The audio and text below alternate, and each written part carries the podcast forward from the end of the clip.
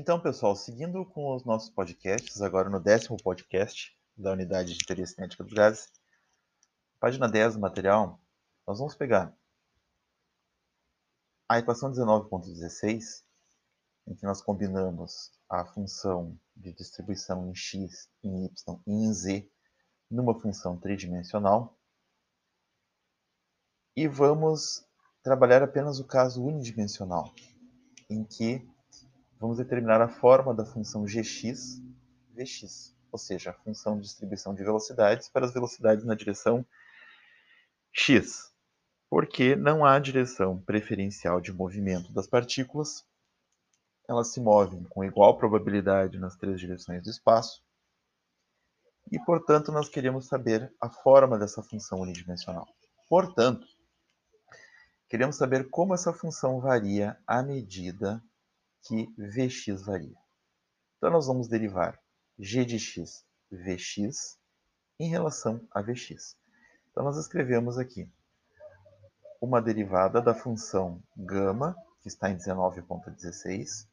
Nós vamos derivar a função gama de V em relação à variável Vx.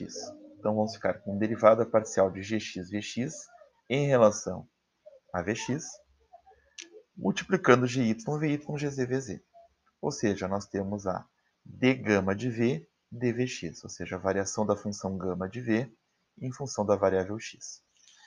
Como v depende de vx, vy e vz, e gama depende de v, que depende de vx, nós temos que fazer uma regra da cadeia, aplicar a regra da cadeia. Então, ficamos na equação 19.18 com dgx dvx, multiplicando gy e gz, igual a d gama de v dv, dv dx. Por quê? Porque v depende de vx. Então, aplicamos a regra da cadeia. Rearranjando a expressão 19.17, que relaciona o quadrado da velocidade tridimensional com a soma dos quadrados das velocidades em x, y e z, nós deixamos uh, nós vamos é, derivar nos dois lados da equação. Então, dv quadrado igual a d, parênteses, vx quadrado mais vy quadrado mais vz quadrado. Então, derivando dv quadrado, ficamos com a derivada de v ao quadrado é 2v, então nós ficamos com 2v dv. Com relação a vx quadrado, ficamos com 2vx dvx com relação a y, 2y dvy, e com relação a z, 2vz dvz. Só que como estamos no caso unidimensional, não haverá dvy nem dvz, porque nós não estamos considerando o movimento nessas direções. Então, dvy e dvz se anulam, ficam zero, né, com valor zero. Sendo assim, a gente pode rearranjar essa expressão. O 2 no no lado esquerdo e o 2 no lado direito se cancelam. E eu agrupo é, as variáveis v e as diferenciais dv do mesmo lado da equação. Então, fico com dv dvx igual a vx sobre v, na equação 19.19. .19. Então, agora, nós vamos pegar essa 19.19 .19 e vamos substituir na 19.18. Por quê? Vocês vão entender o porquê.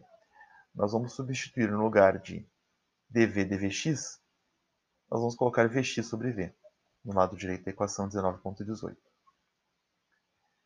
Então, agora, nós temos uma expressão de gx, vx, dvx, multiplicando gy, gz, igual a d gama v dv, vezes vx sobre v. Ao invés de ficar escrevendo isso, que é muito complicado, esses derivados parciais, a gente vai usar a notação de linha. Então, ao invés de escrever dgx, vx, dvx, a gente escreve apenas g' de x, vx. Ao invés de escrever de gama de v dv, a gente escreve gama linha de v. Ok? E aí, nós vamos fazer mais uma transformação, nós vamos dividir os dois lados da equação por gx vx vezes gy vy vezes gz vz, que é igual a gama de v. Na, no próximo podcast, a gente continua essa dedução.